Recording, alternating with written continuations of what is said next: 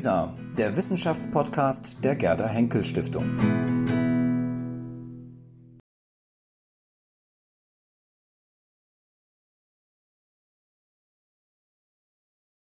Ich begrüße Sie sehr, herzlich zur letzten Runde unseres Preußensalons. Ich darf den Zwischenstand des Spiels Freiburg-Leipzig kurz durchgeben. Es steht, soweit ich höre, 1 zu 0 für Freiburg, was mich natürlich sehr freut, mit Lokalpatriotismus versehen.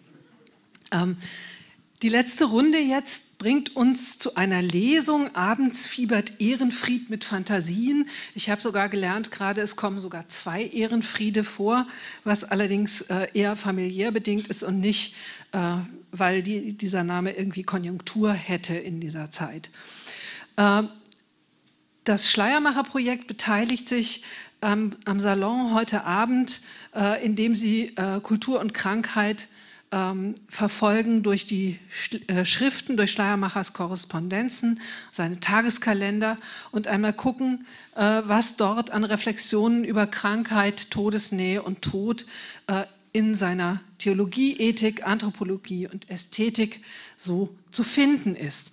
Äh, leider ist Sarah Schmidt heute anders als auf der Folie angekündigt nicht dabei, weil sie immer noch herumlaboriert mit Folgen einer Krankheit und hustet und das zum Lesen nicht besonders nützlich ist.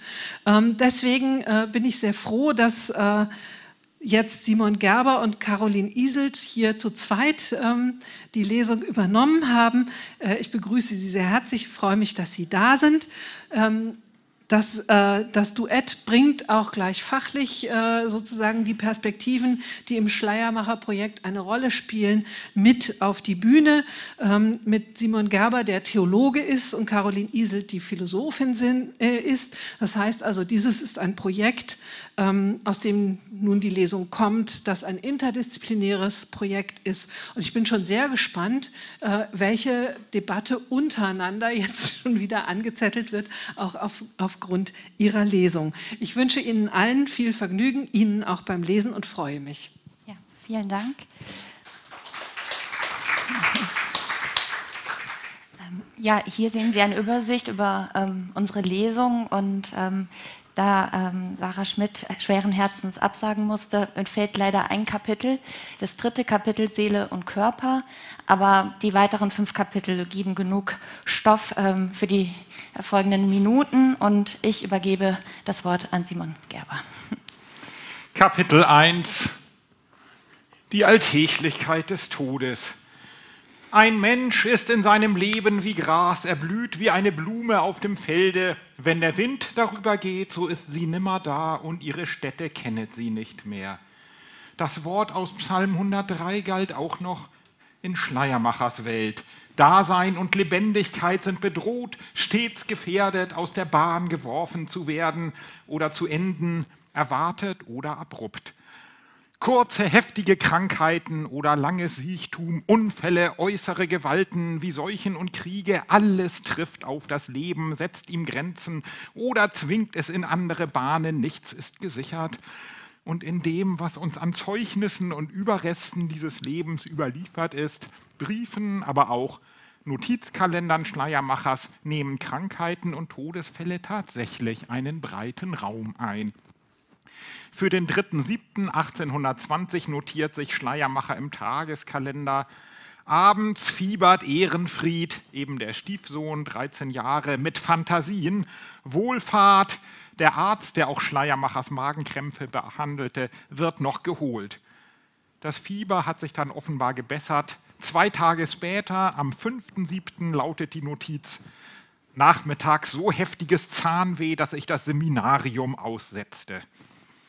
In Briefen ist das gesundheitliche Befinden stets ein wichtiges Thema. So heißt es in einem Brief von 1825 an den Schüler und Freund August Festen in Kiel. Moment. Meine Frau ist leider etwas schwächlich und wenn gleich dadurch weniger fühlbar wird, dass sie 20 Jahre fast jünger ist als ich, so wollte ich doch lieber sie überträfe mich an Kräftigkeit, wie es sich eigentlich gebührt. Unsere Freundin Herz ist unverändert, die alte, aber meine gute alte Schwester Lotte nimmt freilich sehr ab an Kräften und zu an Leiden. Dafür aber sieht sie auch ihre Auflösung mit der freudigsten Ruhe entgegen. Von ihrer Gesundheit habe ich immer nur Erfreuliches gehört, auch über ihre Augen, Gott erhalte sie dabei. Im Mai 1831 berichtet Schleiermacher. Bei uns ist der ganze Winter nicht recht erfreulich gewesen. Ich selbst musste mich mit den Nachwehen der liebenswürdigen Brechruhe bis in den März hinein quälen. Und außerdem piepte oder lag immer noch jemand. Erst Hildegard, dann meine Frau, dann die lange Jette und zuletzt Elsbeth. Jetzt ist endlich alles in gutem Zuge. Krankheiten, ihre Wahrnehmung und Klassifizierung sind kulturabhängig. Um 1900 war man nervös, dann hysterisch, in den 1970er Jahren frustriert, nach der Jahrtausendwende kam der Burnout. Zu Schleiermachers Zeit hatte man heftiges Flussfieber, vielleicht war das Schnupfen, und reißendes Nervenfieber, über welch letzteres Schleiermachers begabte große Schwester Lotte öfter in Briefen klagt. Den mit Schleiermacher befreundeten Philologen Heindorf wiederum plagt die Präfationsfurcht. Das heißt, die Unfähigkeit, zu einer im Prinzip abgeschlossenen Arbeit noch das Vorwort zu schreiben und sie dann aus der Hand und in den Druck zu geben. Es gab die einzelnen Todesfälle und es gab auch die Zeit großen Sterbens. Aus Oberschlesien, wo seine Familie wohnt, bekommt Schleiermacher zur Jahreswende 1856 Nachrichten, in Mähren habe es eine mörderische Schlacht gegeben. Österreicher und Russen seien vor den Franzosen geflohen, es war Austerlitz. Und mit den verwundeten Russen habe die Seuche Einzug gehalten, eine Art Nervenfieber, das im österreichischen Schlesien schon viele dahingerafft habe. Anderthalb Jahre später kommt das Kriegselend ins Preußische.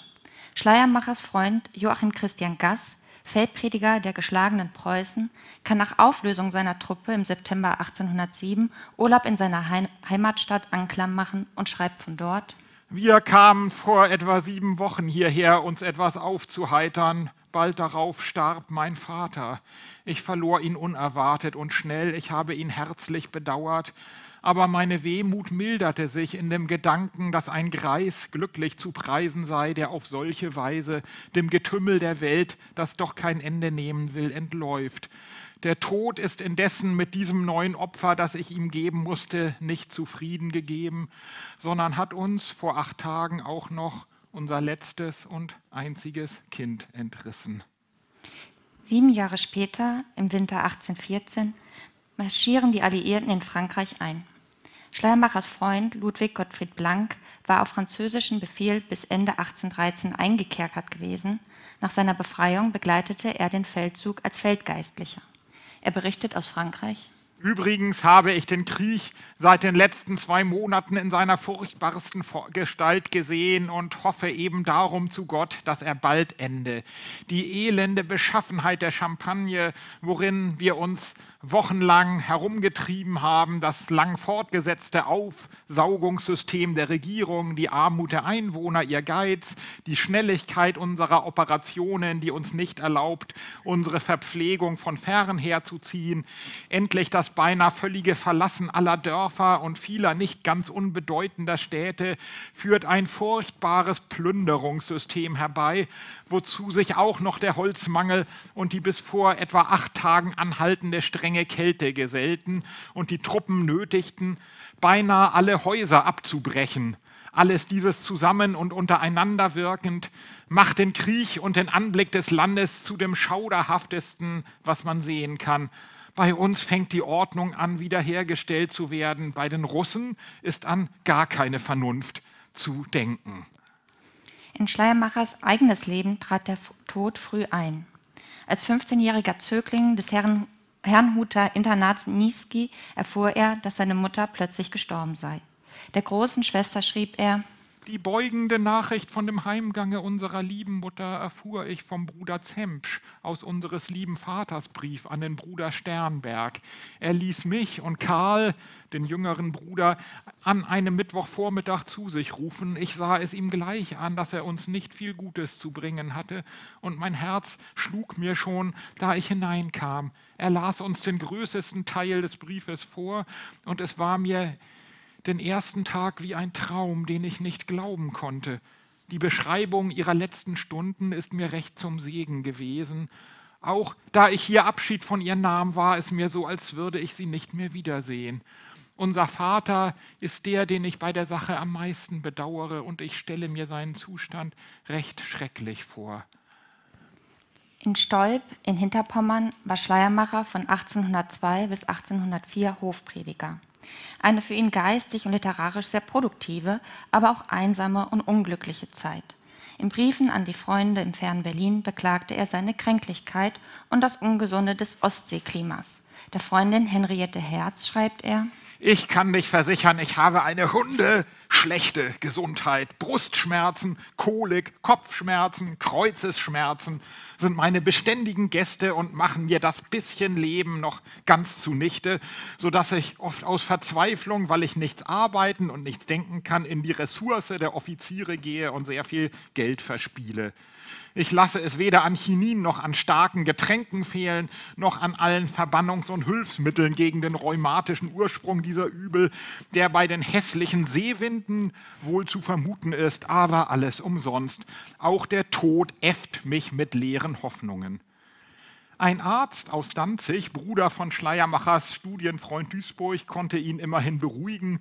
Seine Krankheit sei nicht, wie Schleiermacher dachte, Rückenmarksschwindsucht als Folge von Syphilis, sondern nur leichte Hämorrhoidalbeschwerden. Ja, genau. Wir kommen zum zweiten Kapitel. Das liebe Kind stirbt. Von 1796 bis 1802 war Schleiermacher Charité-Prediger. Er lernte noch das Charité-Gebäude kennen, das auf der Folie abgebildet ist und das 1797 abgerissen wurde. Zur Täglichkeit des Todes in der Charité gehörte das Puerperalfieber, auch Wochenbett- oder Kindbettfieber genannt. Durch die Geburtswunden gerieten Bakterien in den Körper und lösten starke Infektionen aus. Das Puerperalfieber war der Grund, weshalb die Entbindungsstation häufig im Charité-Gebäude umziehen musste. Denn befürchtet wurde die Ausbreitung auf andere Stationen. Umgekehrt erkannte man die Ansteckungsursache der Frauen lange Zeit nicht. Die Gefahr ging nämlich nicht von den Müttern aus, sondern von den Ärzten, die zuvor andere Patienten besucht hatten und mit ungewaschenen Händen die Frauen entbanden oder untersuchten. Jedoch nicht nur die gerade gewordenen Mütter ereilte oft der Tod. Nichts Schlimmeres ist vorstellbar, als dass das eigene Kind stirbt. Aber auch der Tod von Kindern bestimmte die Alltäglichkeit des Sterbens zu Schleiermachers Zeiten. Und auch Schleiermacher selbst blieb von dieser Erfahrung nicht verschont. Am 26. Oktober 1829 notiert er im Tageskalender über sein jüngstes Kind, Nathanael wird krank. Am 27.10. Nathanael hat Scharlach. Am 28.10. Nathanael ist schlecht. Am 29.10. das liebe Kind stirbt morgens nach 7 Uhr. Mit 61 Jahren muss Schleiermacher noch den Verlust seines neunjährigen Sohnes miterleben. Im Februar 1820, um Nathanaels Geburt herum, erhielt Schleiermacher folgende traurige Nachricht von seinem Freund Blank. Die armen Raumers haben ihr jüngstes Kind, den kleinen Engel, den Otto, verloren. Ich sei ihn heute früh im schrecklichen Todeskampfe und so war es seit zwölf Stunden gewesen. Nun ist seit gestern auch Dorothea vom nämlichen Übel befallen und auch ihr Zustand scheint bedenklich. Die armen Freunde haben schrecklich gelitten. Mich hat es ergriffen, als wäre es mein eigenes Kind. Die armen Raumers bitten sie nur, nur der Großmutter, diese traurige Nachricht zu bringen. Und Schleiermacher antwortet, ich habe Ihren traurigen Auftrag gestern ausgerichtet. Mir war der Auftrag umso schmerzlicher, als ich wusste, dass, wenn ich hereinträte, die gute Frau mir mit herzlicher, teilnehmender Freude entgegenkommen würde, weil ich sie seit der glücklichen Entbindung meiner Frau vor, von einem Jungen noch nicht gesehen. Und so hatte ich es umso schwerer, den Übergang zu einer Trauerpost zu finden. Ich habe ihr übrigens zugleich nicht verschwiegen, dass es mit Dorotheen auch so leicht nicht abgehen wird. Und Gott gebe, dass ich nicht noch eine zweite Trauerpost zu bringen bekomme. 1813 traf es die Familie von Schleiermachers gutem Freund und seinem Verleger Georg Andreas Reimer, während dieser selbst an den Befreiungskriegen teilnahm. So musste er aus dem Brief seiner Frau Wilhelmine Reimer von dem Tod des Sohnes erfahren. Wo soll ich Kraft und Mut hernehmen, bester Mann, dir zu schreiben, was ich muss? Ach, wie sehr bedürfen wir Gottes Hilfe und seinen Trost. Der Herr hat nicht genug an dem Opfer, was wir ihm bringen. Er will uns schwerer prüfen. Er hat ein Stück unserer Herzen von uns gerissen, uns eins unserer geliebten Kinder genommen. Unser Heinrich, unser gesundes, starkes Kind, ist nicht mehr bei den Lebendigen. Wie schreckliche Tage habe ich gelebt, wie oft habe ich dich gerufen, um deinen Beistand gefleht. Wie sehne ich mich jetzt zu dir, um nur einmal an deinem Halse mich satt weinen zu können und Trost zu suchen an deinem frommen Herzen. Wie nichtig sind alle Freuden dieser Welt, wie schnell kann das Leid über uns kommen. Am Freitag war er so gesund, so übermutig. Das eine Auge war ihm etwas verschwollen, wie das so oft der Fall war, sonst merkte ich nichts. Am Abend, als ich ihn von draußen hereinhole, wo er etwas im Zug gesessen hatte, klagte er, die Füße tun mir weh. Ich schreibe es der Müdigkeit zu. Und als er nicht gleich zu Bett gebracht werden konnte, warf er sich auf die Erde und weinte, dass ich ihn noch schelten musste. Ach, es sind die letzten Worte, die er von mir gehört hat. Als ihn Caroline ins Bett legte, sah er recht vergnügt aus und sagte, Gute Nacht, liebe Caroline, ich werde ganz gewiss nicht mehr einpissen. Nach zwei Stunden etwa hörten wir ihn kläglich schreien. Er antwortete nichts auf unsere Fragen und hatte starkes Fieber. Es war schon spät. Ich glaubte, es wäre Flussfieber und er würde um morgen gesund sein und schickte nicht gleich zu Meier. So fand ihn Meier am Sonnabend in einem Zustande von gänzlichem Unbewusstsein. Er verordnete Blutigel, starke Zugpflaster, kalte Umschläge um den Kopf, kurz alles, was man nur in solchem Zustande anwendet, aber vergeblich. Sonntagmittag hatte uns Meier schon fast alle Hoffnung benommen, indem er erklärte, dass es Krämpfe im Kopf wären. Doch wurde noch alles Ersinnliche angewendet, ihn zu wecken. In der Nacht zeigten sich die Krämpfe äußerlich und schrecklich lange musste der gesunde, starke Körper mit dem Tode ringen. Er holte den letzten Seufzer, der sein Leben endigte, um neun Uhr morgens, glaube ich. Wie es Reimer erging, erfahren wir aus seinem Antwortbrief an Schleiermacher. Es gab gestern Augenblicke, wo ich fürchtete, in Wahnsinn zu verfallen. Ich fühle es übrigens und die Macht dieses Gefühls wird in keinem Augenblicke geringer, dass dieses Kind mit meinem innersten Herzen verwachsen war und dass mit seinem Verluste ein Teil des, desselben zerrissen ist, der solange ich lebe nicht wieder vernarben wird. Ich kann es nicht aussprechen, mit welch glühenden Liebe ich dies Kind umfing und wie jetzt noch jeder Nerv meines Wesens zuckt wenn ich mir dasselbe in frischer Fülle der Gesundheit und dann wieder tot und erblasst denke. Zwar denkt er auch an sein teures, liebendes Weib, aber er überlässt es Schleiermacher und seiner Familie in seiner Abwesenheit, ihr Trost und ihre Stütze zu sein. Besonders hat es Reimer auch erschüttert, dass dieser feste und richtig gebildete Körper keine Krankheitsursache hat erkennen lassen, sondern so schnell und ohne besondere Veranlassung zerstört werden musste. Umgekehrt urteilt Heinrich Christoph Willig über seinen verstorbenen ersten Enkel, und zwar mit schon sozialdarwinistischen Anklängen. Er schreibt, mein erster Enkel, den meine Kinder haben zurückgeben müssen, stand in meinem Kassabuch außer der Linie. Schien mir schon damals, obwohl nicht krank, ein Schwächling, und so war es so besser. Laut Willig war es also besser, dass sein Enkel gestorben ist, nur weil er auf ihn einen schwachen Eindruck machte. Schleiermachers Freund Henry Steffens klagt hingegen in einem Brief, mein Junge ist tot. Vor drei Monaten noch waren wir die glücklichen Eltern von drei Kindern. Nun ruhen zwei in dem nämlichen Grab. Vor allem Steffens Frau Hanne leidet furchtbar. Was ich verloren habe, ich fühle es kaum, denn Hannes Leiden ist schauderhaft. Meine Frau in tiefen Gram versunken, meine Kinder tot. Und, Steffens vergisst nicht hinzuzufügen, mein Wirkungskreis zerstört. Am Ende kommt Steffens also doch noch auf die nicht erhaltene Professur in Berlin zu sprechen. So bleibt ihm nichts als das stumme Brüten in erlebter Tätigkeit, das Grab meiner Kinder und der Grab meiner Frau. Dass sich aber auch noch Hoffnung erfüll, erfüllte, obwohl sie längst aufgegeben worden war, findet sich in dem von Schleiermacher 1806 verfassten Gespräch Die Weihnachtsfeier. Das Modell für die teure Charlotte ist Charlotte von Karten, Schleiermachers spätere Schwägerin. In der Weihnachtsfeier hält Charlotte ihr schwer erkranktes jüngstes Kind in den Armen. Sie glaubt nicht mehr an dessen Genesung und hat sich innerlich von ihm verabschiedet. Erschöpft vom Kummer schläft sie ein, währenddessen jedoch, ich zitiere aus der Weihnachtsfeier, entstand in dem fast schon sterbenden Körper unter heftigen Krämpfen eine Krisis, die dem herbeigeholten Arzt zugleich das Übel und die Heilung verriet. Eilig schmückten die Kinder das Zimmer und das Lager des Kleinen festlich aus. Die Mutter trat herein und glaubte, wir wollten ihr nur den Anblick der Leiche verschönern. Das erste Lächeln des Kindes schimmerte ihr entgegen, als sie auf sein Lager blickte, wie eine schon halb verstorbene Knospe, die sich nach einem wohltätigen Regen wieder hebt und sich aufschließen will. So schien es ihr unter den Blumen hervor. Wenn es keine trügerische Hoffnung ist, sagte sie, uns alle umarmend. Der wirklichen Charlotte von Karten wurde das damals unwahrscheinliche Glück zuteil, dass alle ihre neun Kinder das Erwachsenenalter erreichten.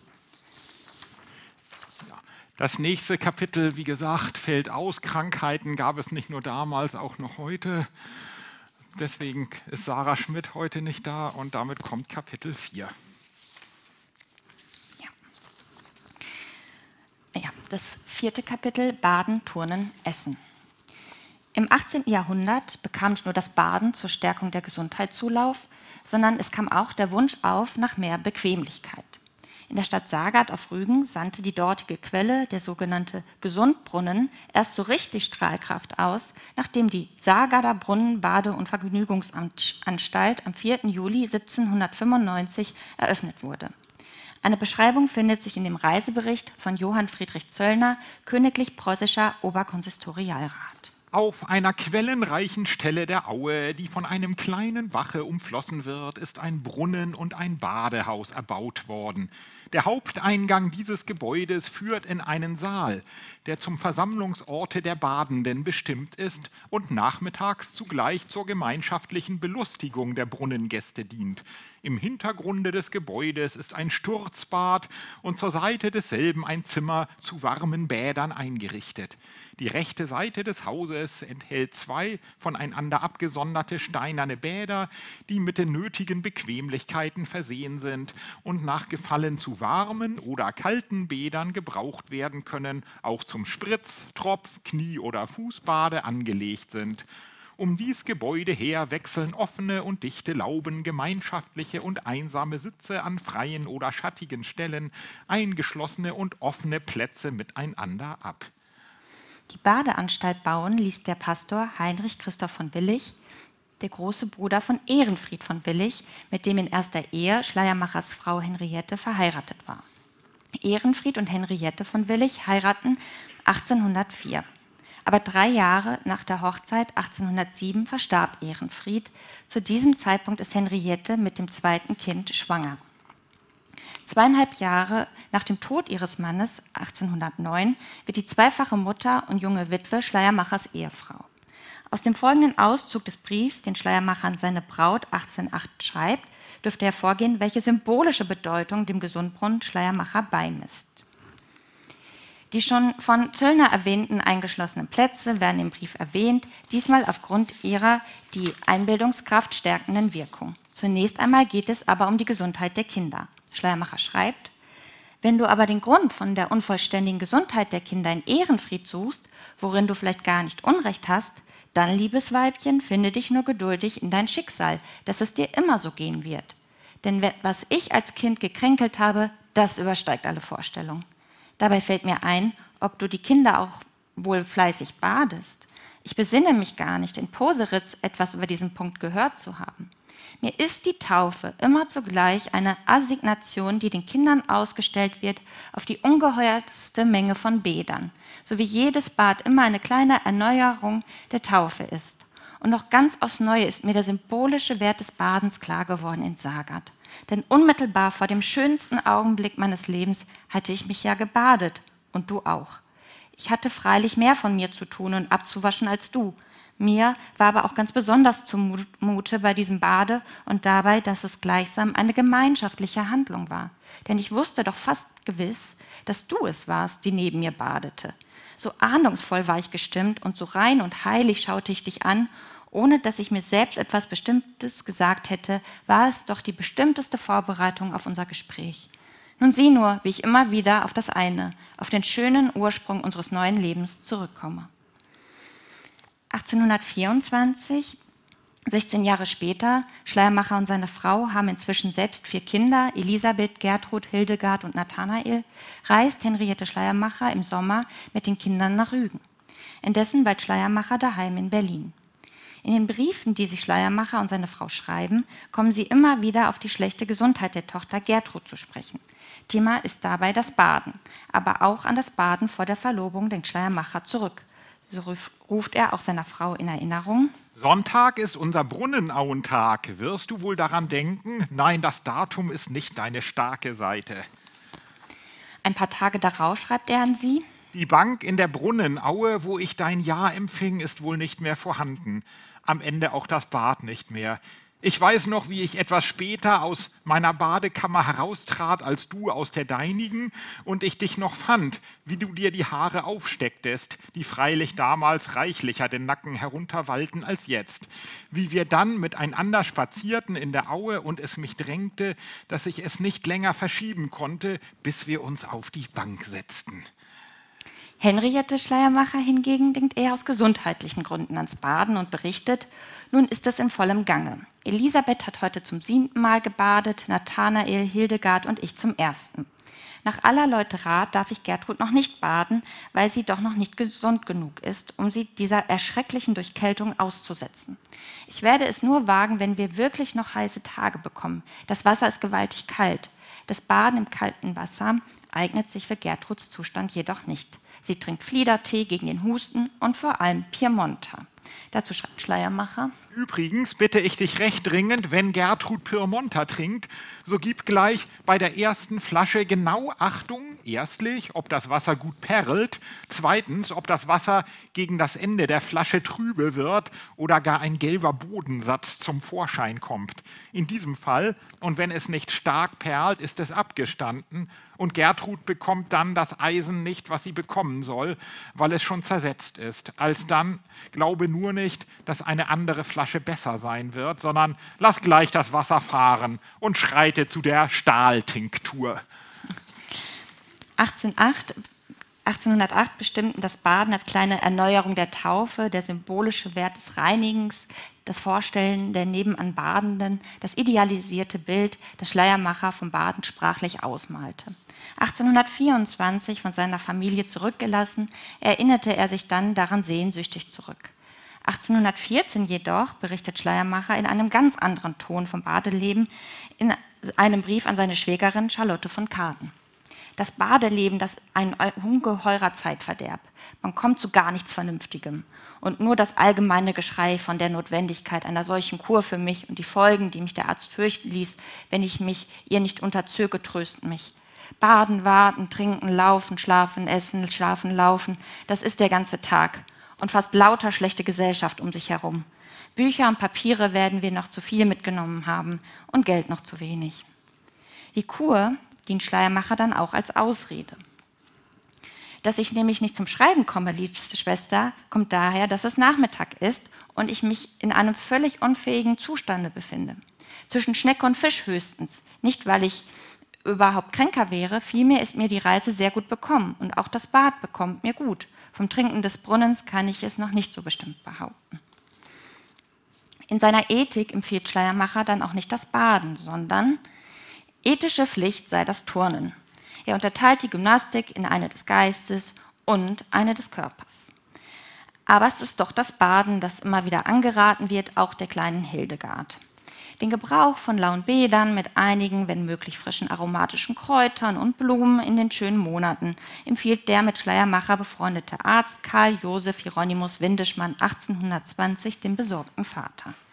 Außerdem rät er für dieses liebe zarte Pflänzchen feine Nahrung, vorzüglich aus Reis, Gerste, Hapergraupen, Sago, Pepe, etwas gebratenes Fleisch und Fleischbrühe bestehen lassen, dabei Eichelkaffee abwechselnd mit Gerstenkaffee.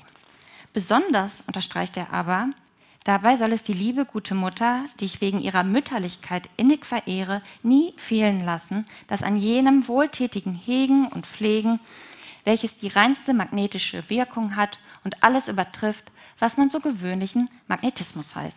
So kommen wir zum nächsten Thema. Magnetismus und alternative Behandlungen. Damals wie heute gab es Diagnosen und verbunden mit ihnen Heilmethoden, welche neu und unerforscht waren oder als alternative Heilmethoden anzusehen waren, die als schulmedizinisch nicht gesichert galten. Solche Einschätzungen und Heilpraktiken unterliegen dem historischen Wandel und sind abhängig vom jeweiligen Wissensstand. Und einiges, was damals zur Routineanwendung gehörte, wie das Schröpfen zum Beispiel oder auch Einläufe aller Art, sind heute eher bei Heilpraktikern und Heilern aller Art zu finden als in einer regulären Arztpraxis. Eine Diagnose- und Heilmethode, die zu Schleiermachers Zeit Furore machte und heftige Diskussionen in der medizinischen Welt auslöste, war der auf den Wiener Arzt Franz Anton Messmer zurückgehende animalische oder tierische Magnetismus. Die Bezeichnung des Magnetismus ist dabei eher metaphorisch und in Analogie zur physikalischen magnetischen Kraftwirkung zu verstehen. Ausgehend von elektromagnetischen Kuren, was Ende des 18. Jahrhunderts nicht unüblich war, entdeckte Messmer eine dem Magneten analoge Kraft in sich selbst, die eine heilende Wirkung auf seine